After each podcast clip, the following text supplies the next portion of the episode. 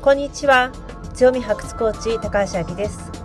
私は競争に疲れたキャリア女性の強みを発掘し自信と創造性を取り戻すお手伝いをすることによりキャリアも女性としても幸せを実感する人を世界中に広める。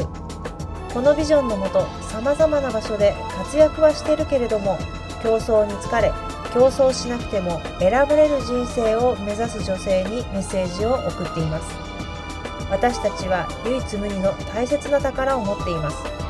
その宝に気づき人生キャリア人間関係に生かすことができたらあなたは自分を苦しめる自己研鑽という自己否定から解放され常に誰かと比較して不毛な競争をしなくても十分に選ばれる女性になります。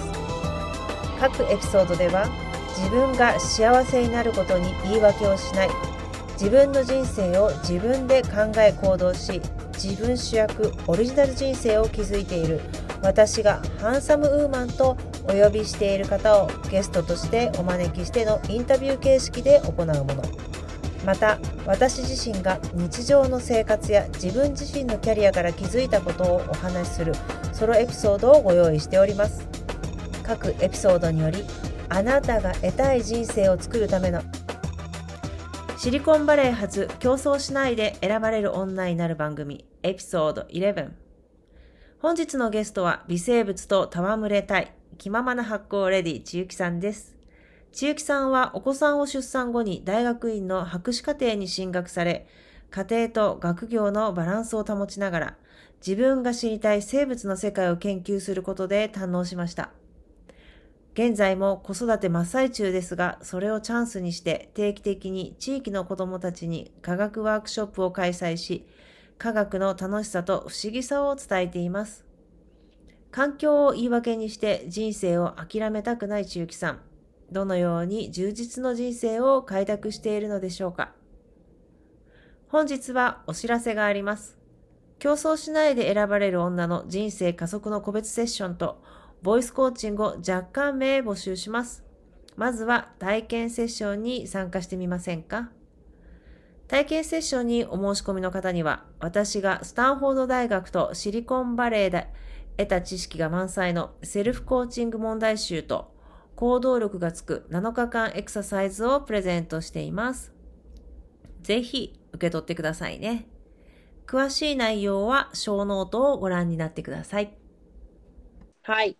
ではですね、もう早速時間で今日たくさん聞きたいことがあるので、もう自己紹介などに入っていただいてもよろしいですか？はい、お願いします。はい。じゃあ自己紹介どうぞ。自己紹介。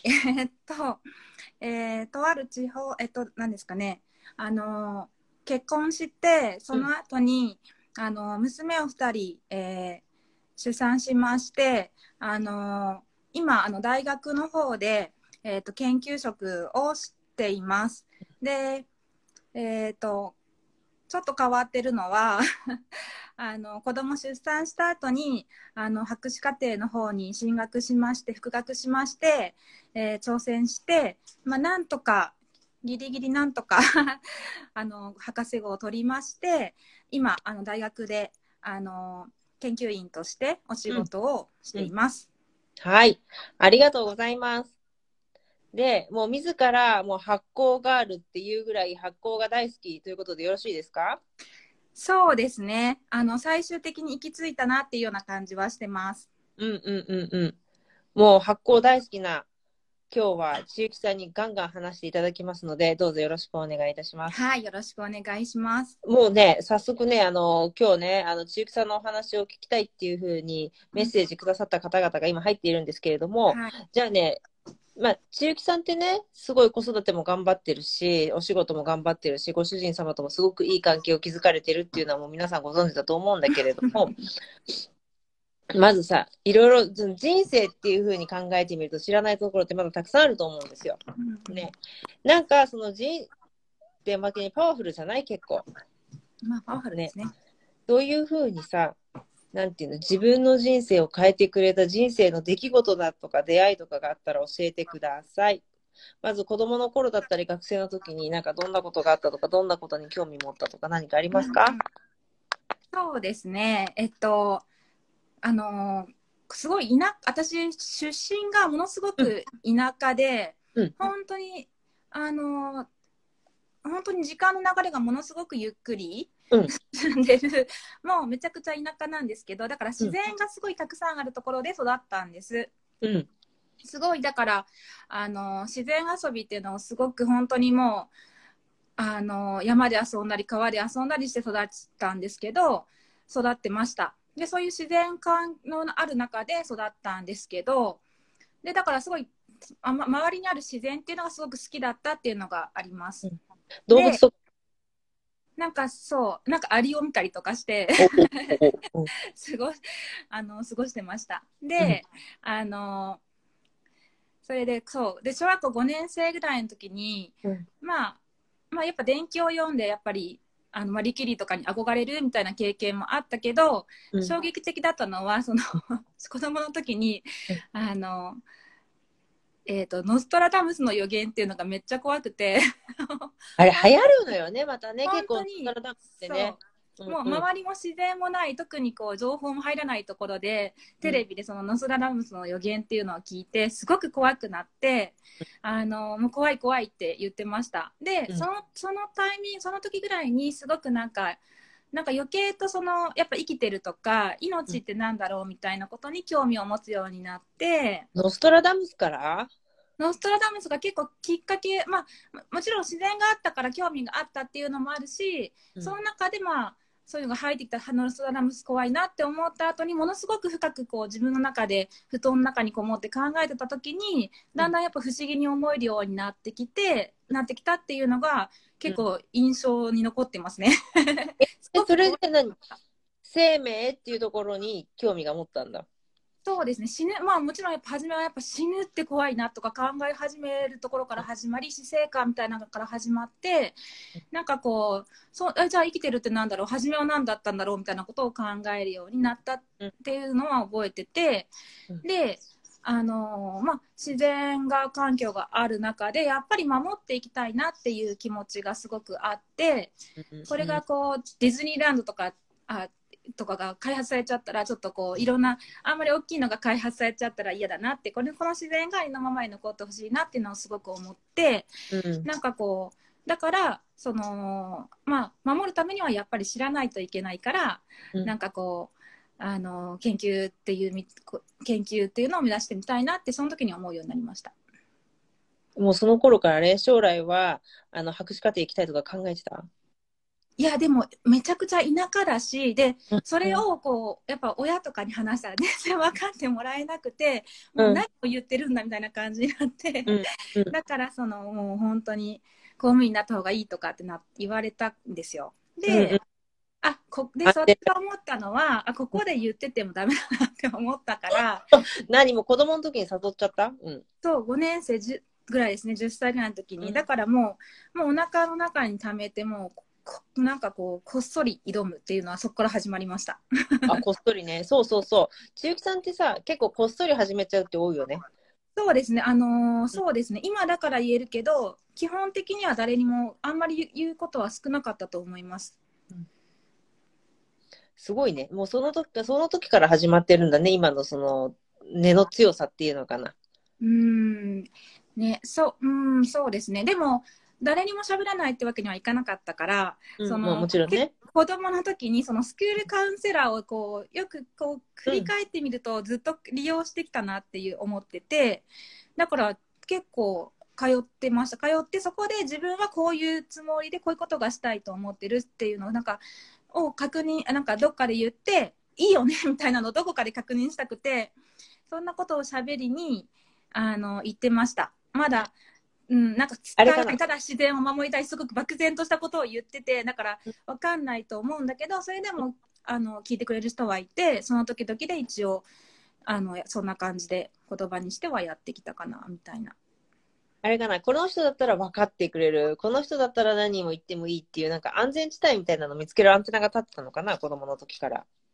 そうですねなんかこう相談するときにこうやっぱ優しい人を 選んで話聞いてくれるところで、うんこの人分かってくれるかなっていうところで話すようにしてるっていうのはうん一つあると思います。そうだね。うまくね、あアンテナ立てたんだね、そういうところからね。そうですね。やっぱりこう、否定されるところに行っちゃうともう潰されてしまってね、終わっちゃうから、うんそれは避けたいな、みたいなのは、うん結構子供の時から考えてたかもしれないですね。うんうん。そう、あのね、私ね、なんで今、この千雪さんを今回ゲストでお呼びしたかっていうと、これからね、今人生100年時代っていうところで、みんな長く働くと思うね。まあ、引退したい方もいらっしゃると思うんだけど、80、90まで働くって方がすごく増えてくると思うのね。で、そうなってくるとやっぱりさ、プロでしょ？プロとして働く方が絶対に仕事があるから、いろんな分野、その大し、あの、なんかすごい難しい分野とかで考えなくても、プロになっていただきたいなっていうふうに思っているのね。で、だから今回すごくいいのよ、そのプロっていうところで。じゃあ、プロになる秘訣っていうのは、もうどっかで潰されないように、潰されそうなグループでは発言しないと。うんうんうん。うん、潰さない人を見つけて話すのがいいと。そうそうそうですね。すごいねそうそう参考になると思うよ。みんなだって潰されて夢夢諦めるんだもん。うん、そうですね。そういうのも見かけたりもするから、あ、そっち行っちゃいけないみたいな、やっぱり、じゃなくて、そうですね。私は、そういう外のつながりを、のところにバーって走っていって、探して、そこでこう、うん夢をこう語ることによって叶えてきたっていうのが結構多いかなって思います。今ね、なるほどってきてる。うんうんうん、そうだね。もうじゃあもうそれはもう子供の時の嗅覚から。うんうん。うん嗅覚そうですね。そう、うん私とそうですね。人間観察はやっぱ子供の時は好きだったと思います。多分子供の特にちっちゃい頃とかなんかは。私があの次女だったのでその三姉妹の、だからうん真ん中だったっていう性質もあるのがやっぱ周りを見るみたいなことはあのしててまあこの子供らしくない子供っちゃそうなんだけど あのそういうふうに見てたなっていうのはありますね。うんうんうん、人を見る目大事ですよねって、大事ですねうん、本当にそう思います。本当にそう思います。ううんん。で、なんかこの今ね、お話ししていただいたんだけれども、その大人になってからもねうん、いくら経験積んだって、これ自分がやりたいと思った時に反対とかされたり、いや、そんなのやってよ無駄だよとかって言うと、結構折れちゃうことがあるから、大人になってからも絶対その目を養うことって大事ですね。絶対特に大事だなって思いました。なんでどこでもかんでも言っちゃうと結構大変かもしれない。そうだね。あれ、じゃあ、あと、あれどうなったのとかって結構、なんて、プレッシャーとかもあるからね。うん、そうですね。なんかすごいこと聞いちゃったな。だからあれなのかな、自分で決めて行動できる人だったら考えて決めそうですね。行動するっていうのが。結構虎視眈々とやってきてるなとはやっぱり思いますね。で、ええっとね、私すごく興味があることがあるんだけれども、子供の頃にその大自然に囲まれていて、この自然守りたいとか、ノストラダムスが怖いって死ぬって何なんだろう、そもそも生きるって何なんだろうっていろんなこと考え、考えるわけじゃない？ね。で、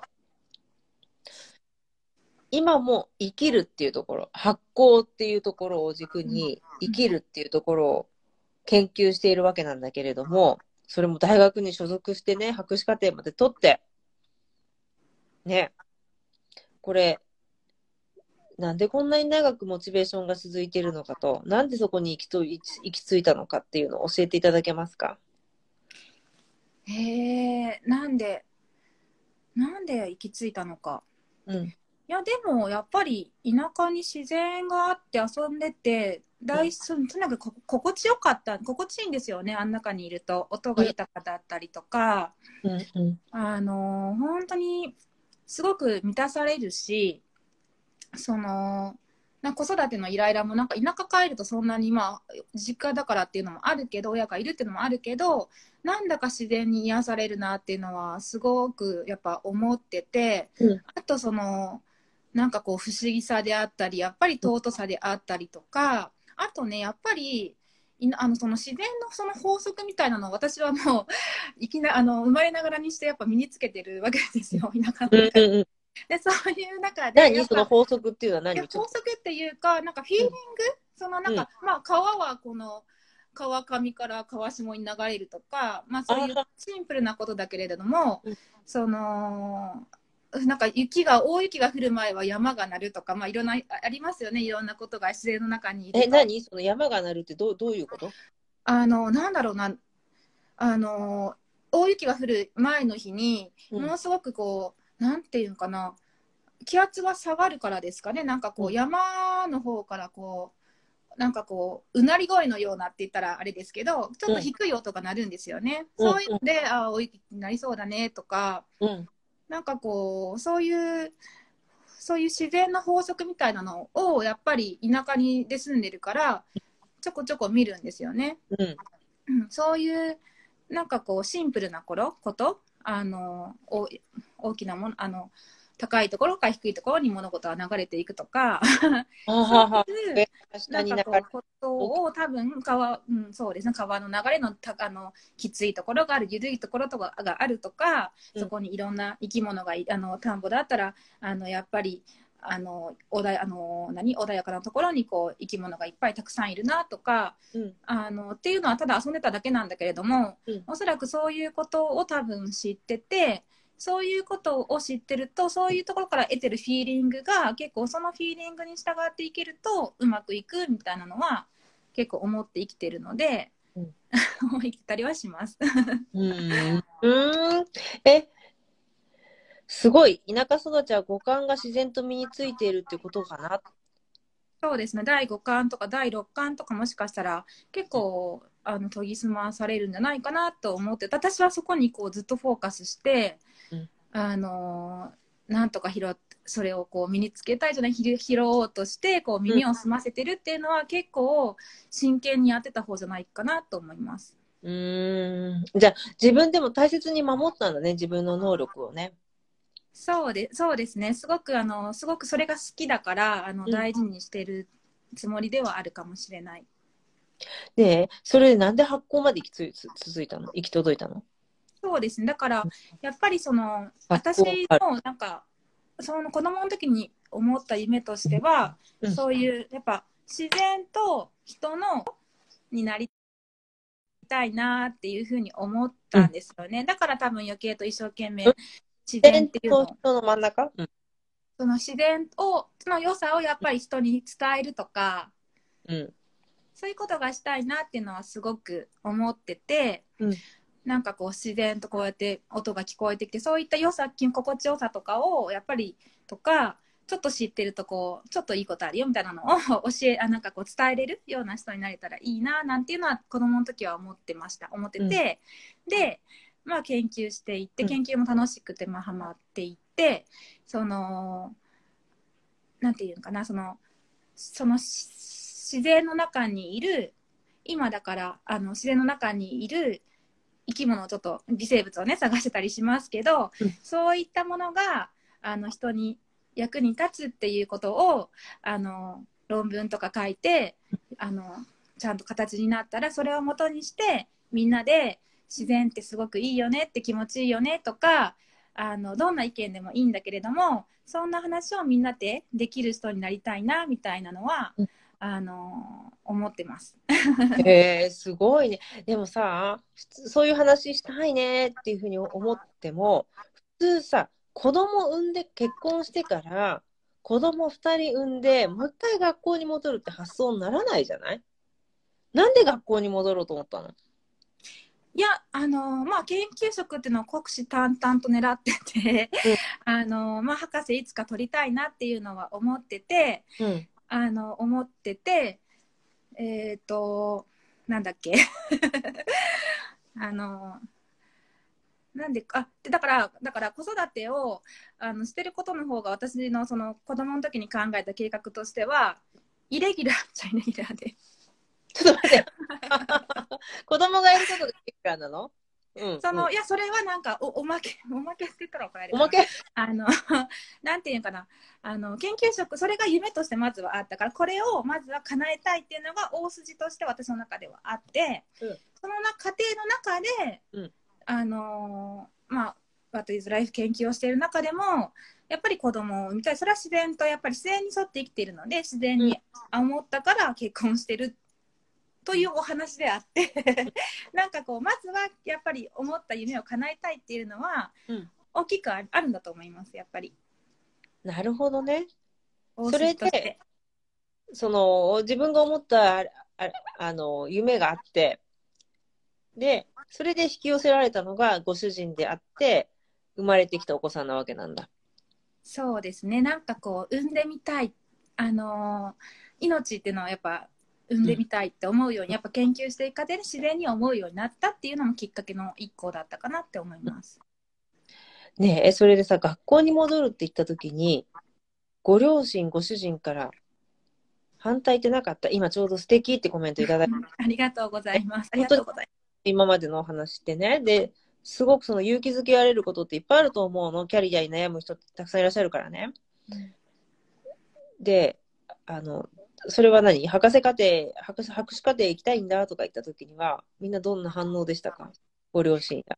いや、えっと、うん。あのー実家の方たちはやっぱ子供を産んだ直後だったので、いや、うん。子育てに専念しなさいみたいな感じで、その時は仕事してなかったのん？その時は仕事はしてなかったの？その時そう一回その子供を産む時に、うん。そっちに一回集中したいと思ったのでうん。一回あのいあのやめましたね。うんそう、うん。やめてあのそう子育てに3年こ長女が3歳になるまでは私は子育てしたいって言って、うんあの子育てをしてました。でで2人目も生まれるぐらいの時に復学するっていう話をして上の子お子さんがいくつの時？下のお子さんが生まれた下の子さんが1歳になるタイミングで、うん。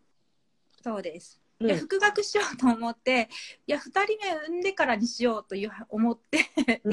2人目産んでうん。1歳になるタイミングで復学しました。え、大丈夫だった？うん。まず自分もさ、ちょっと不安なかった？子供二人育てながら復学できるかなって。いやだからあの研究したいっていうのが大筋なので。研究をしたかったから。で1歳。でまあ、うん、不不安というか、まあ、とにかく反対はとにかく受けたんですけ受けてあの一泣きしましたけど、うん。その後は一泣きした後はもうすもう無視しました。あもう無視して、もうこれはもうあの元祖出すしかないなみたいな感じで。そうです。もう今そう自然に喋っちゃうけどだから夫にももうもう結婚するときにあの自由にしますっていうような感じでうん 言ってから結婚しました。何々 結婚するときに、じゃあもうご主人は、千雪さんと結婚するときには何かがあるかもしれないっていう危険予測はしてたわけだ。そうだと思いますね多分その結婚するときに私はやりたいことをやる,、うんやるからねっていう形で、うん 言って結婚しました。うんうん。でなんだって？ご主人の反応どうだった？いやその時はでもあのー何を言ってるか多分分かんなかったと思いますけど否定はしてませんでした。うんし、あのももともとそのなんかと大学の時にブラジルにちょっと交換留学に行くわって言って行った行ったりとかしてたので、うんあのまあ、そういう人間ってことはお多分分かってたと思います。ああ、ブラジルも行ってたんだね。そうですね、おあの行きました。うんうんうんじゃあ、なんとなく分かったんだ。何かがあるかもしれないな、みたいなのは。そうですね、はい、言ってました。あのそうですね、言ってました。うん。でもさ、本当にご協力的なご主人よね、本当に。いやーそうですね、すごく振り回してるんですけど、すごく応援してくれてますうんので、すごくありがたいですね、うん本当に。ねなんか、あ、危険予測って自動車学校でよく聞いた言葉って。そうまあでも、うん、結構楽しいことに飛びつくみたいな感じは、おうん一緒にお互いの価値観として大事にしてたからそういう意味ではこの人であったら トライさせてもらえるっていう人を多分そこでもそれだけは選んでるかもしれないです。うーん。でもさ、そういう、なんていうの、ノリの良さって大事だよね。そうですね大事、絶対大事。こういうのって分かんないじゃない？いろいろ未来こうなって、学校行って、卒業するときに子供がいくつになって、なんとかで、旦那がこういう風になっていてとか言って分かんないもんね。うんうんうんうん。で、どんなご主人なのか、慣れ初めとか、もういつか聞いてみたいって、ちょっと、どんな方かちょっとお話ししてよ。せっかく、私も聞いたことないな。詳しく。とさん、うん慣れ初めは慣れ初め。それはね用意してないからちょっと慣れ初めは、うん。あの大学の時に、えっと、自然体験のキャンプするボランティアの方に、あの私行ったんです、うん。そしたらそこで出会ったんですけどで彼はあの地元だからあのずっとそこで子供の時からキャンプしたりうん。あので大学生になってもやってたのでその時に出会いました。うーん。え、年も同じぐらい？年は同じ同じ年ですね。はい。同い年学年1個上で上ですね。はい。え、それで何年ぐらい交際を得て結婚した？えっと4年間大学の時から4年間付き合ってはい。結婚しました。うん。ど、どんな方なの？確かイケメン？どんな方？一言では 言い表せないですね。言い表せない。結構、はい。この前、お家で竹とんぼ飛ばしたので、作って、伝わりますかね？えっと、そういう方ですね。あ、竹持ってたを渡してたらすごい機嫌いいんだなって思いながらうんうんいて、えっと、うん。なんだろうな。でも、そうですね。不器用な人だなっては思ってたけれども、あのーその時出会った時はすごく原石みたいな人に出会ったような感覚はありました。ん？原石？うん、なんかこう、なんていうかな。だから、用意してないから上手に喋れないんですけれども、なんかこう、などんな方なんだろう。うん。なんかね、前一瞬私ちらっと画面上でお会いした時にイケメンだったような気がする。イケメンイケメンってしつこいよね、私も。まあ正直イケメン、イケメン。あのーそうですね。うんだな、そうですね。あの、優しい人です、すごく。うん優しいです。すごく優しいのと、なんかあんまり悪口言わないのとか、すごく尊敬やっぱしますしうん、それであと、お仕事もすごく一生懸命にする方うん、する人だから、それはすごくやっぱ一緒にいて気持ちがいいですし、いいなっていうふうに思ってます。何より優しいですね。う。うんん優しくてさ、仕事一生懸命するっていいよね。っていうか、優しくないそうですね仕。事一生懸命しない人どうしようもないね。うん、そうですね。なんか、だから、こう、うん、そうですね。ううんん、すごく、そんな感じの方です。おきっと千雪さんと似てるのねって書いてある。うん。似てると思います。あの結果だから私もこういろいろ文句言ったりするけど、うんあ私もそうだなみたいなことを振り返ることを繰り返してます。うーん。あ、いいね。二人で成長し合えるっていうのがね、こうやって。んうんうん。すごく二人ともなんか変わったなって結婚してから思いますねやっぱり。ですごいよね。4年間の交際期間を経て、じゃあ大学を卒業したと同時に結婚？そうです私は大学院を卒業して結婚しました。おお。うん。で、えっ、と、お子さんを出産して、で、また学校に戻ると。うんうん。で、もう、もうご両親の反対とかもあったけれども、ひと泣きしたら、もう私は復学すると。で、ご主人様が支えてくれた。そうです。でもさ、どうやってそうやって信頼関係作ったの？ここってみんなすっごいみんな聞きたいところだと思うの。えっとどなたとですか？夫と？夫と。私ほら、夫と信頼関係全然作ってなかったのね。何、何したわけじゃないけど、多分彼は、あまあまあまあまあいいや、私。だから別れちゃったんだけど、すぐ。いやーいやーうん信頼関係信頼関係はどうなんだろうあのでもなんかななんかなってるけどあのその大学には許してはもらったけれども結構なんかあの結構ワンオペ状態だったんですあの頃は 大学にあの復学した後は。であのまあ、フィーリング的にはこう仲はいいんだけれどもやっぱり生活を一緒にしていくっていうのは結構大変でなんかこううんお互いの生活感みたいなのはあんまり初めはあってなかった全然。うん、で、復学した後も全然全部のことを私がやってて自分がこうしてほしいなっていうことを言っていいってことも知らなかったしゆそれが分かってもあのそれをこう頭で考える時間もないしこうもうすごく全部をもうやるしかなくて上手に伝えられないしで結構だからいろ結構大変な時代を経てうん、今に至ってるっていうようなことがあってだからだけど他のお母さんって結構ちゃんともうそれはもうそういうもんだと思って諦めてうん全部自分でちゃんともうずっとやるって方も多いと思うんですけど私はそれが嫌だったから、うんあの私も仕事をしたいと思ってたのでうん、あのだから何回もこう泣きわめきました。あ、もう、最後にね、泣きわめいたんだ。もう私こうしたい。たい、こうしてほしい、ああしてほしいっていうのは。それも上手に言えないものからだから本当に子供みたいに、うんあのわんなわんさかこう泣いたりお泣き起こりみたいなのをたくさんしててうん。それでうーんおいっぱいいっぱい繰り返してうん。子供が小学校になってぐらいからなんかだんだんこう夫も手伝ってくれるようになってこう、やっとこう今ちょっとずつパパもや家のことやってくれててみたいな感じにはなってきたけれどもその人としてはまああのとても素敵だなって思ってるけど生活は結構全然違ったのでうん。めちゃくちゃ大変で。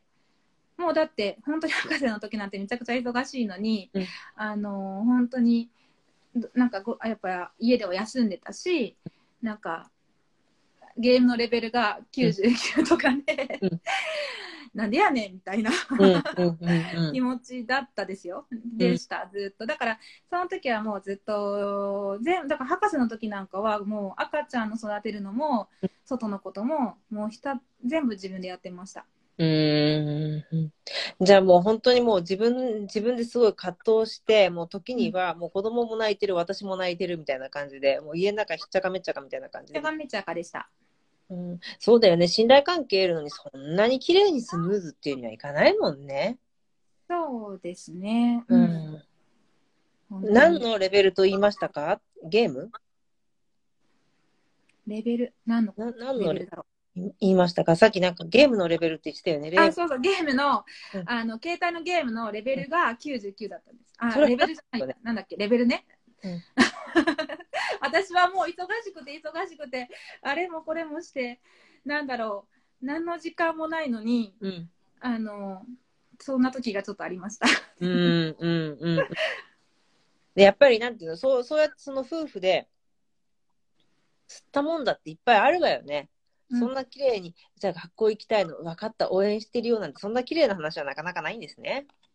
そうですね、で、でもさ、これ今ってね、研究職とかとかでも、学校に残るのが結構大変だったりするじゃない、そのまま研究する。で、学校からってお給料もらうわけじゃない？こっちは学費払ってるんじゃなくて、お給料もらいながら、お給料もらうってすごい大変だと思うの。で、それどういうふうにポジションを得たの？ここもすごい聞きたい人いっぱいいると、プロとして働くこと。私も知りたい。そうポジションを得ることに関してはそのいわゆるキャリアっていうのは、うんちょっとああの諦めたわけではないけれどもちょっと方向性を転換したっていうのはあってうんうん。あのなんだろうその、まあ、博士博士課程っていうのも私すごく結構あんまりいいようには全くいかなかったんですね。うん。あの本当に何をやっても人並みにできないみたいな 本当にあのあ本当にだからその自分が思ってたほど全然何もやっぱできななかなか難しかったなっていうことがあありました。っていう話もしてもいいですか？で、うんううんん、なんかこう本当になんだろうな。その結構そのプレゼンとかも上手になんか思うようになかなかできないしあの英語も苦手だったし実験データもなかなか思うようには出せないし、うんとにかくもうは結構八方塞がり状態だった。で、その中で、そういう中で、それで、やっぱり、コミュニケーションとかもやっぱ結構難しいと思った時もあったし、うんで、こうやったらもっといいようになるかなって思った、思っても、なかなかやっぱり、あの、その、時間もエネルギーもないしで、こう改善しようと思ってもうまくいかないとか、そういうことも、とかあって結構思う形で進まないみたいな体験をしたんですね。で、あのそれでやっぱりそのキャリアを取っていかなきゃいけないっていう時にそのやっぱり数値数字とかも大事になってくるんだけれども、ちょっとそこに違和感を感じてたっていうのが一つあるしであの博士の後にお仕事をした時はなんかこうやっぱりビジョンっていうのが結局自分の中のしっかりしたビジョンっていうのが大事だなって思うようになったんですよね。うん。自分の中のビジョンって大事だよね。ただそこに乗るんじゃなくてね。うん。そうですねやっぱ拍手は時は拍手を取ることがもうゴールになってしまってたから、うん。もう少しやっぱり大きなビジョンというかそういう目標を持っていかないとダメだなっていうふうに思ったんですよね。うん。うん。でだからそうです。だからそういう中のキャリアっていう道っていうのももちろんああのあったんだけれども、まずはやっぱりビジョンを持たないといけないっていうのが一つあって、そのビジョンを持つ前にやっぱりそのキャリアっていうことになった時の時は、その、まあ弱いだけでもないけれども、自分でその応募はしないっていうふうにうん。断ったことが一回あって、うん。その時にちょっと視野がは晴れたみたいなことを経験したんえ、何？応募しないってどういうこと？私は、どどういうこと？どういうこと？なんかポジション、こういうポジションがありますよっていうことがあるんだけれども、それを自分から断るみたいな。な、なんで？なんだろうな。だからそれを自分のビジョンとは違ったから。っあ、自分のビジョンとは違ったからね。ていうことに気づいて、ただ単純にそのポジションだけを狙っても仕方がないなっていうふうに思うようになって、うん。なったんですよ。それで、でビジョンっていうのを考え、何がしたいんだろうと思った時に、ま、まずはやっぱり楽しいことしたいなとか、うんとか、あと、その同じビジョンを持った仲間っていうのを見つけて、あの、一緒に、誰かと一緒に、あの、夢を叶えるっていうことをやってみたいなと思うようになって、うんっていうことを考えていった時に行ったんですよ。で、私今地方大学の方にいるから、うん。そのポジションっていうのもやっぱないし、研究職っていうのがめちゃくちゃ少なくて全然ないんですよね。で、じゃあ、じゃあどうしようかなって思った時に私は、あの、まあ、なかったら作ろうみたいな、うんなかったら作ればいいんじゃないかなっていうふうに思ったんですよね。普通その発想ないよね。なかったらよし作ろうみたいなめちゃくちゃ自分都合だしね。そうですね。そうそう。本当に自分都合多い多いんだけど、そう思そう思いまして、うんそういう方向性で頑張ることにしました。博士の後に。で、それをあの人に伝えたりもしたし、うんでそっからはあのそその時にやっぱ微生物の研究室に戻りあの行きたいなって思ってそれは大学生のその大学院に行く前の大学のあの研究室の時にあの酵母の研究っていうのを教えましてしててだからやっぱあの酵母の研究に戻りたいっていうふうに思って思ったんですよね。うん。それで、あのそれで、あのまあ、いろんな人の助けをちょっと借りつつ、あのその昔いた大学の研究室にあの共同研究という形でラボを貸してほしいっていうの方にも一人で持ちかけまして、うん そこで1年半ぐらいちょっと共同研究をさせてもらいました。すごいよね。今ね、マーフェルさんね、にうもんコメントいただいてるんだけど、前々回でゲストに来ていただいたね。なければ作ればいい、すごいです。本当にすごいよね。それでおまけにさ、作ってもらって1年半そこにいたんでしょ？これ普通な話ないよね。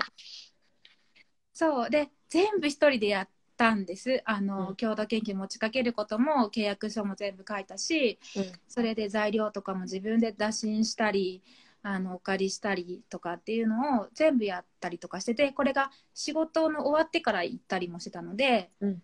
仕事終わってからまあもちろん行ってたので、うん。あのやっぱり単純に移動距離だけでも大変だし、そうだよね。あのうん。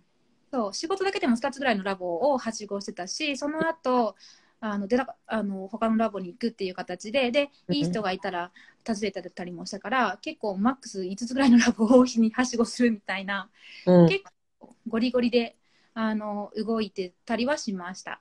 うんそうそうそれであそうですねそしたらでもやっぱこんなことしたいなんて言ってるとなんか優しい人に出会ったりもするもので、うんすごくそれで全く関係ないところの研究室の先生に出会ってうん。すごくあのテクニックを教えてくれたり面白がってくれてうん。あの教えてくれたりして、でその人きっかけで結局今のボスにもとつながってるところを見てでそのボスもちょっと面取りがあったからちょっとうん。私行って、なんかあのなんでなんかそのそこでにこうお会いしに行って、うん。そしたらたまたま自分がやってるプロジェクトを本当にほほとんど同じことをされようとしててスタートするところだったから、うん。あのそこにえじゃああの一緒にすしようかっていうふうに言ってもらえてもうお願いしてもういろんな人にお願いして、なんとかそこでプロジェクトとして活動してでそこでお仕事があるってことになってこの4月からその公務の研究室に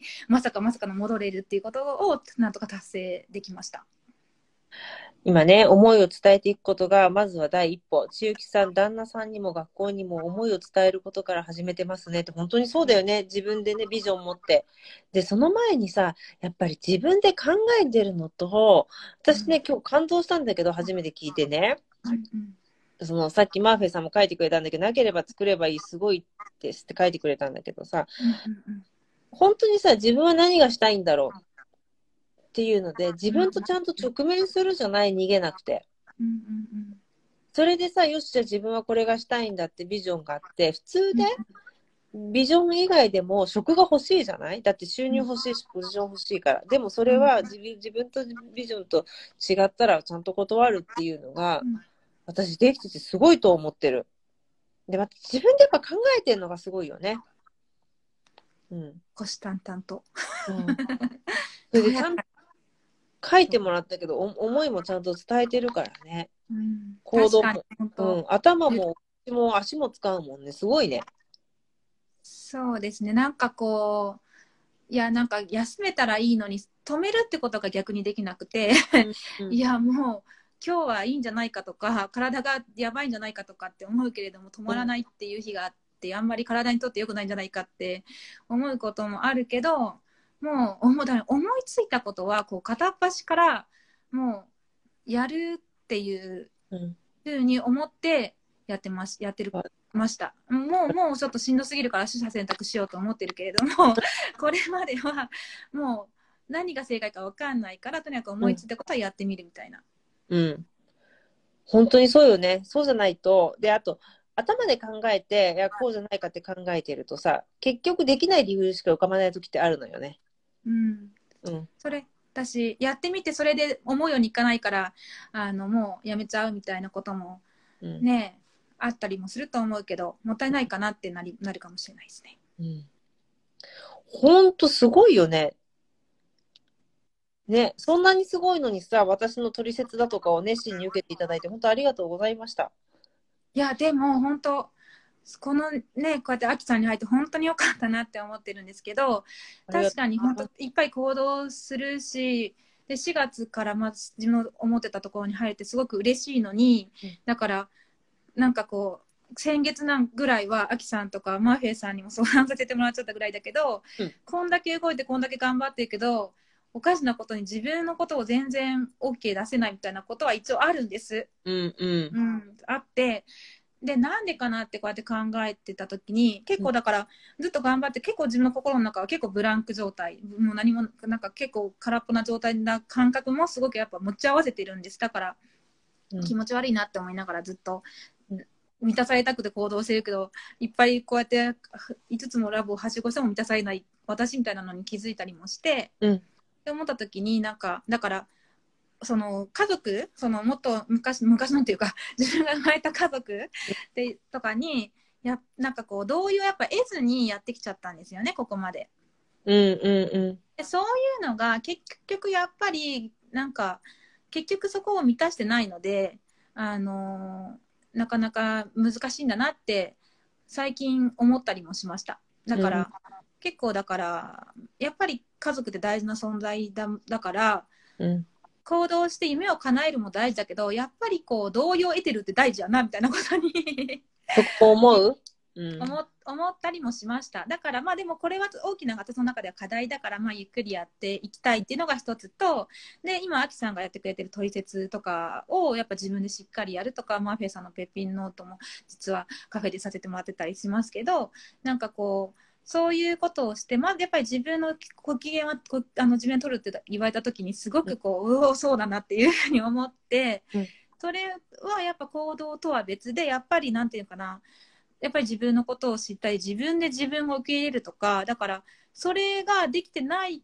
コンプレックスとかで頑張っちゃってたりするところ、うん、拍手とかもだから自分はコンプレックスがありすぎて取りに行ってたりとかするから、うんだからいやそうじゃなくても 自分をこう満たしてあげれるようになるっていうのがめちゃくちゃ今課題でだから環境を整えても満たされなかったやっぱ自分とかにものすごくやっぱ気づいて、うん、絶望もしたしだけれどもあきさんとか本当みんなが言ってくれるからやっぱりそこをなんとか、うん、見つけたいですね自分の中でも。うんあのね、すごいよ。頭も口も足も動かしてると。でね、行動力がすごいって、ちゃんと分析して気づいてるところがすごいですよって。ノートタイムやってくださってるの嬉しいって。ありがとうございます。助かってます。助かってます。なんとかなんとか。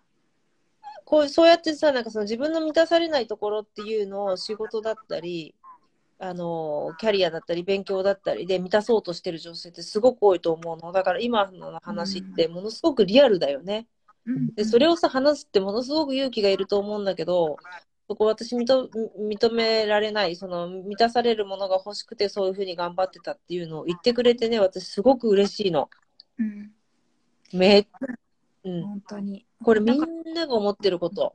でもみんな嫌がって苦しんでるんだよ。うん、うんそういやほん、うん、すごくわかります。それはその博士の時も何も右も左もうまくいかないなって思ってる時に、うん。当然その気持ちもあってものすごいやっぱり経験をしたなっていうふうに思いますね。うん。あのだからすごくめちゃくちゃよくわかりますしもうこんだけ動いててもやっぱその気持ちは心の中をすごく8割9割満たせてて、うん。なんかこうなかなか本当にむずなんかこうやっぱり世間とのはこれが本当は正しいんじゃないか。仕事を作ろうなんて切り替えるのってやっぱおかしなことというかあれだしとかっていうことを思ったりもやっぱするしだからそういう世間とのギャップとかっていうのもものすごく当然私なんかは あの感じるし。うん。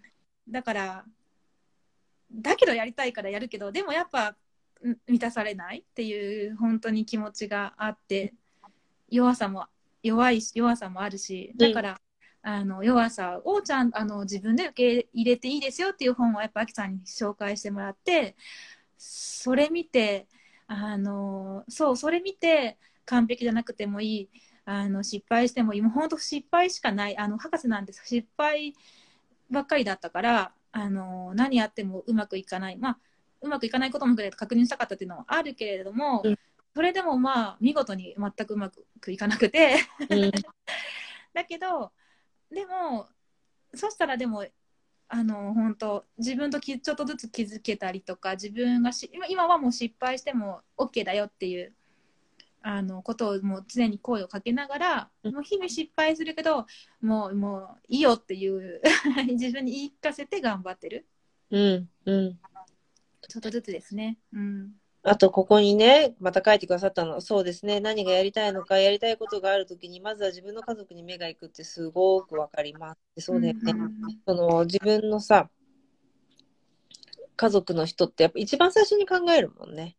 うんで、そこでさ、結構背中を押してもらったら、わーっと進めたりするじゃない、なんだけど、意外とその反対とかが多いと、やっぱり引っかかってるよね。長くね。傷つもつくし。そうですね。なんかいろんな家族見てて思うのは、なんかこう、でも、そこにとらわれるしたらいけないと思います。家族、そういうものに。やっぱり自分の人生、ここに生まれてきた本当に貴重な命なので、うんやっぱり、その、今できることはトライするっていうことの方が、うんあのそれの方が自然だしいいんじゃないかなっていうのが思うっていうのが一つあるし、うんそれでもやっぱり家族っていうのは気になる存在だし、うん、それも本音でね、自分で決めたこと、や本音ですねりたいことやらなきゃいけない。でも家族に認められたいって気持ちもあるって、この二律背反っていうところが強くしてくれるのかな、自分を。うんうんうん、そうですね。だから、あ、そうですね。うん二律相反、そうですね。うんそう、あの、うん、でも家族にやっぱ理解してほしいっていう気持ちは私の中にもあるはやっぱりあるんだなとか、だけどあのでも世の中広いからいろんな人に出会ってあの自分と同じようにこうチャレンジしてる人に出会ってそこで自分を満たしていくっていうのもあのいいのかなって思うのが一つあるしで二二律？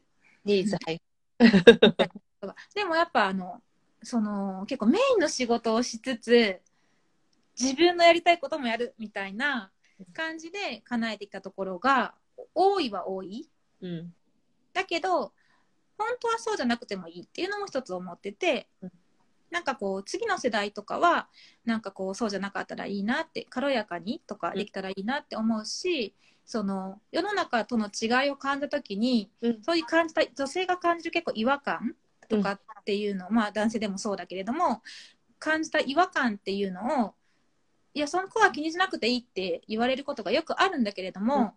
いや、すやっぱりずっと挑戦してきて、その違和感はずっと違和感のままだから、やっぱりそこも大事にしていくっていうのも、これから大事かなっていうふうにはちょっと思ってて、そこをこう言語化していったりと体現していったりすることによって、やっぱそこでつまずいちゃうんじゃないかなってうん。私はこうだと思ってても、いや、それは必要ないって言われたら、普通は、あ、そうなんだって、私もずっとなってた？うんうんずっとなってて、受け入れていくもんだって思ったけども、なんかこう、何もいかない、うまくいかない状態で、えいやって自分でこう、がんなんか今やった後は、なんかこう、いや、やっぱり違和感はそのまま残ってて、うんなんかこう、そこをこう言葉にしていったりとか、していくとか、そこの、そこで頑張ることで人とつながっていくとかっていうのが結構大事かなっていうふうに。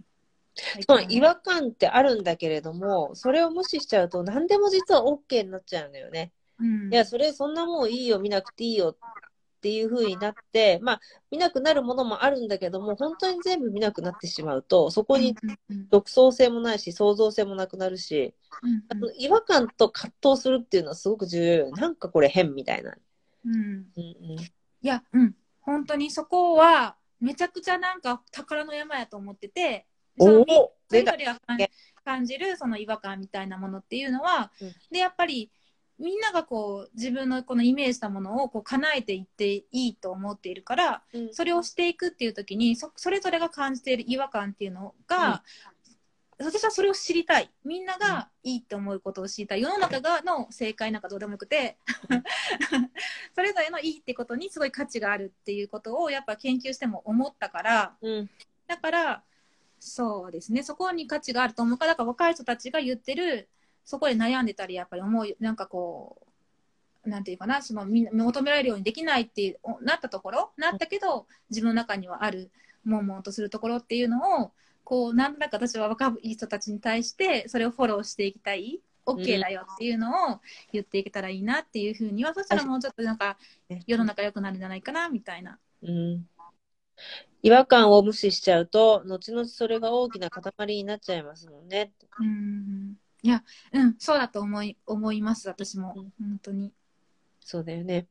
うんなんかね、今すごくいいお話をしていただいて、それも、なんていう、普通だったら話さなくていいことまで話してくれたじゃない？そんなところに葛藤があるなんて。うんうんうんで普通言いたくないんだよね。だからそういう、なんていうの、うんある意味その自分が抱えているネガティブだったり、その負負の感情っていうのを出していただいて、これ見てる方とか、これからアーカイブで見てくださる方もすごく参考になると思うのね。で、そんな千雪さんが大切にしている価値観だったり、自分のアイディアをちょっともう少し教えていただけますか？キーワードいくつも出てるんだけど、改めて。うん。価値観価値観とかで、あのまとめると、うん。えっと、そんな、あのね、でも言いたいと思って、言いたいと思ってたのは、あなんかこう、その、まあ、こけまくるんですよ。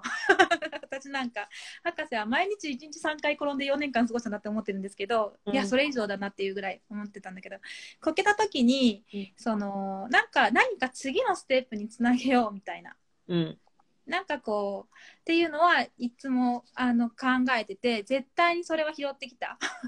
うん。う ん。もう、藁の山みたいな。うん。うん。誰かも大好きな人に燃やしてほしいと思ってるんですけど あの本当にこけた後にこうじゃあここから何が考えれるかなみたいなそういうポジティブなことをポジティブな行動ができそうなことを一個拾ってみる、じゃあこれを勉強してみようとかあれって、うんじゃあこれって何のことだったかなっていうのが絶対出てくると思うからそういうのを、うんあの絶対に拾うっていうのは多分絶対やってきてるなっていうのが一つ思うし、うん。あとはね、うん。こけたことね。いや、失敗って多いじゃない？で、私もさ、すごいね、失敗続き。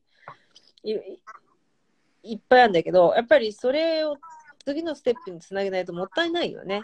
うんで、次のステップにつなげられたら失敗じゃないんだよ、それは。そうそうそうそう。そう思って絶対そう、そういうですね、そこにこう意地を張って、あの、やってきたっていうのはあると思います。私実はね、スタンフォードで一番 1, 年目の時にね、失敗の定義っていうのを研究してたんだよね。あ素晴らしい。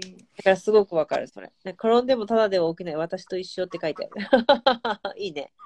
うん。そういつかはその失敗の美学をね語語るというか なんかこう人と共有したいですねやっぱりそういったすごく面白いところだと思いますで、ほら、特にさ、いろいろ研究して、それをもとに商品作って、ある、ある商品作ったり、なんなり企業に参加したりすると、もう失敗続きだよね。あれ、こんなはずじゃなかったのに、みたいな感じでね。うん。まあ失敗って言ったら確かに失敗だけどまあトライしたということでそうそうそうどう。でしょうかみたいな、うん。いや、そういうことにしといてくださいみたいな まあ、こういう結果やん、やんないよりは全然いいからね。うん、でもなんかこう、なんだろう、過去の時はこのいろいろ世の中こうだよって言われてることを本当にそうかなんていうのを全部試したいっていう気持ちもあったから、余計と失敗しかなかったんだけれども、なくし迷惑かけちゃったけど、でも、それを確認しましたね、うん。ひたすら。素晴らしい。ねえ、あとさ、これ私がね、取説解説者って自分名乗っているんだけれども、その自分の取説解説者としてすごく聞きたい。自分を保つために大切にしてる習慣は何ですか？多分みんなこれすごい聞きたいと思うよ。ありがとうございます。いや、そう、本当に取説教えてもらってずっとあの書き出してやってて、あのその中でピカピカ光ってたのは、あのね、オンラインであの出会えたアビコのみんな、うん、うん、うん、うん。流山とかアビコとかアキさんとかに、とお話をするっていうのは、うん、私の中でその取説いつも書いててもいつもポイントが高くてなんかこうやっぱりちょっと静んだ時はお話をして元気づけてあの元気づけられるしっていうのを、うんあのやっていきたいしやってるなって思います。うん。でだって仲間とね、話をするっていうのがね。そうそう。アビコのことはねね本当にお会いできてよかったです。本当にコロナ禍でオンラインになったってことをきっかけに、あのお会いすることができてうん。すごくあの視界視野が開けたというかすごく大切な出会いになりました。一度しか会ってないけど、アビコでご飯食べましたねって。ね本当ですね。あの本当に本当に嬉しいです。お会いできてよかったです。またまた。また行きます。とか言って。また行きます。それとね、あとはこれね、私ゲストの方皆さんにお話ししてるんだけれどもね、あ、お聞きしてるんですけれども、自分の子供とかね、お孫さん、次世代に残したいものって何ですか？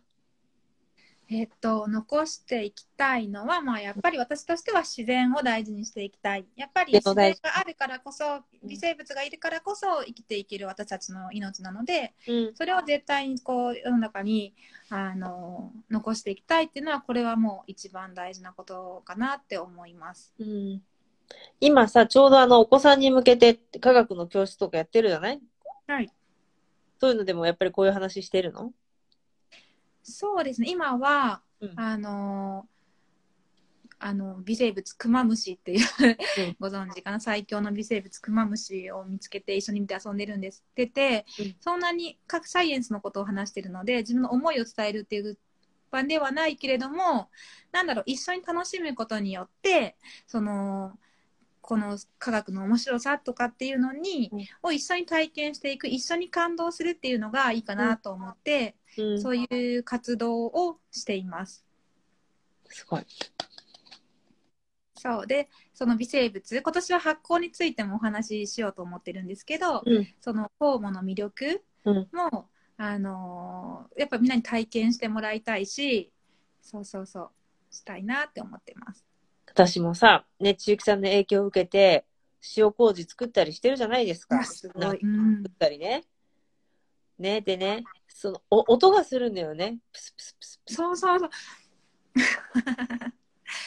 めっちゃそう翌日になってもさ、こうやって耳すまして、私おかしいのこれ、なんか塩麹とかのところにさ、こうやってもう耳こういうふうにやって、うん、プスプス言ってんだよね、こういうふうに混ぜたりすると。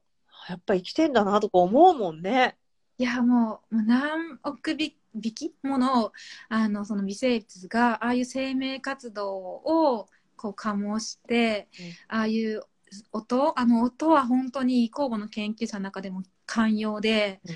やっぱりあそこに惹かれますね。本当に。不思議で仕方がないしすごく魅力的だし癒されるしあと発酵に関わってるとなんか人間もちょっとまろやかになるかなみたいなちょっと感じもしててなんかこう面白いこう醸されてるなみたいな人たちが のかなみたいな素敵な人がね多いなっていう印象はありますね。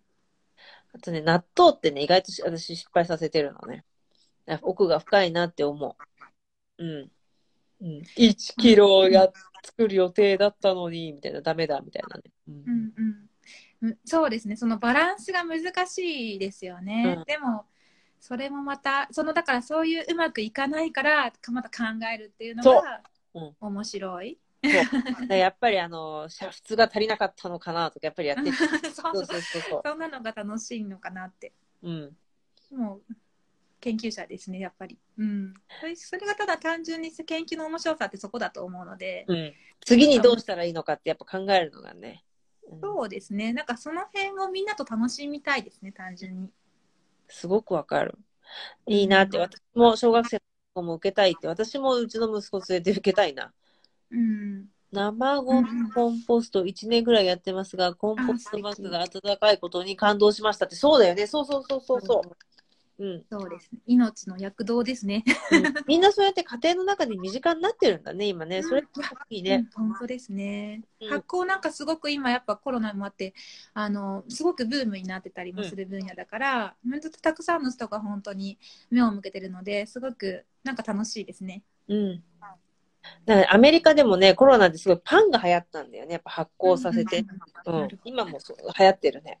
ううんん。うんうんうんいいね、身近になっててね。うん、じゃあね、いよいよこれ最後の質問なんですけれども、うんうんうん今後取り組みたいこと、今後に向けての夢をお話ししていただけますか？えっ、と今後の夢はあのまああの喋りましたけどうん。あのやっぱりあの研究をしてない人にもその酵母であったり微生物の魅力を発信していくことっていうのをあのできるようになっていきたいなって思ってます。なんかこういろんな人と話せるように、うんうんなできるように、うんそのために今研究を続けていきたいなって思ってます。うん。ありがとうございます。本日も最後までお聞きくださりありがとうございました本日のエピソードがあなたの人生キャリア人間関係のヒントとなれば嬉しいですあなたの心の本音がもう競争に疲れた。競争しないで選ばれる人生を送りたい。と訴えかけるのならばあなたの本当の強みを発掘する30日間ブートキャンプ。Hello New Me 自分のトリセツプログラム。自分主役オリジナル人生を加速させる個別セッションに参加しませんか？ご興味のある方は E メールまたは Instagram ak 156343をフォローしてメッセージをくださいね。メールマガジンに登録してくださった方には競争しないで選ばれるチャンスの女神に味方される10のルールについての動画をプレゼントをしております。この機会にぜひ受け取ってくださいね。競争しないで選ばれる女性を世界中に広めたいのでこのポッドキャストを聞いてよかったらあなたの大切な方にシェアしてくださいね。それでは次回のエピソードでお会いしましょう。